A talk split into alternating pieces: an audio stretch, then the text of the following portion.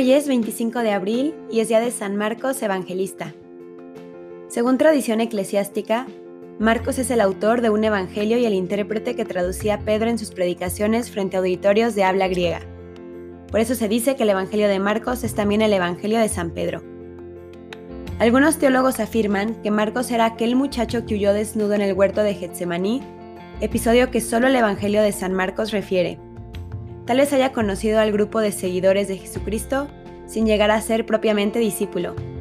Tal vez sí, era un seguidor de Jesucristo que iba donde él y lo admiraba. Al comenzar la expansión del Evangelio, Pablo y Bernabé salieron de Jerusalén hacia Antioquía, llevando con ellos a Marcos. Este los acompañó en sus primeras empresas misionales a Chipre y Perges, de donde regresó por causas desconocidas. Bernabé Deseoso de llevar nuevamente a Marcos con ellos cuando el apóstol planeaba su segundo viaje, encontró la oposición de Pablo, que partió solo. Marcos siguió pues a Bernabé una vez más hasta Chipre. Sin embargo, Marcos reaparece junto a Pablo en Roma, pero es creencia que fue más bien discípulo de Pedro, quien confirma esta suposición al llamarlo hijo suyo en su primera carta. El Evangelio que se le atribuye, además, Sigue muy de cerca el esquema de los discursos de Pedro que nos ha conservado el libro de los Hechos de los Apóstoles. Nada sabemos de su existencia posterior. La segunda carta a Timoteo lo señala entre los compañeros de este discípulo de Pablo, conforme a un dato que recoge el historiador Eusebio de Cesarea a comienzos del siglo IV y dice que la iglesia de Alejandría lo habría tenido por fundador. Sus últimos años y el lugar de su muerte son desconocidos. El breve relato que lleva su nombre descubre un espíritu observador y ágil. Solo Marcos, por ejemplo, destaca el verdor de la hierba sobre la que Jesús hizo sentar a la muchedumbre hambrienta antes de multiplicar los panes y los pescados por primera vez. Las grandes líneas de su Evangelio, en tanto, resultan una profunda credibilidad histórica y demuestran singular valor teológico.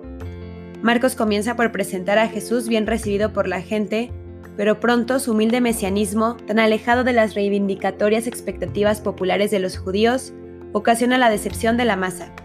Apagado el entusiasmo primerizo, el Señor se retira de Galilea para dedicarse de lleno a la instrucción de los discípulos, quienes por boca de Pedro confiesan la divinidad de su Maestro. A partir de este reconocimiento de Cesarea, todo el relato se orienta a Jerusalén.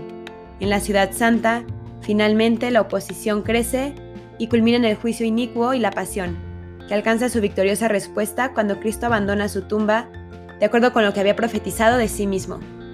El secreto mesiánico, del que Marcos hace un tema central, da así todo su fruto. Jesús, siervo humillado por la maldad y la ignorancia de los hombres que él había venido a rescatar, es exaltado por Dios como ha de serlo todo al que él se una de corazón y lo sigue en el camino. El único que permite comprender esa buena noticia de Jesús, Mesías, Hijo de Dios, que Marcos nos ha transmitido en un lenguaje vivaz y lleno de encanto. Que San Marcos y su Evangelio nos muevan a querer conocer más a nuestro Señor. Que leamos la historia de nuestro Señor en los Evangelios y que poco a poco nos enamoremos de la palabra viva que cada vez que la leemos nos dice algo nuevo. San Marcos ruega por nosotros.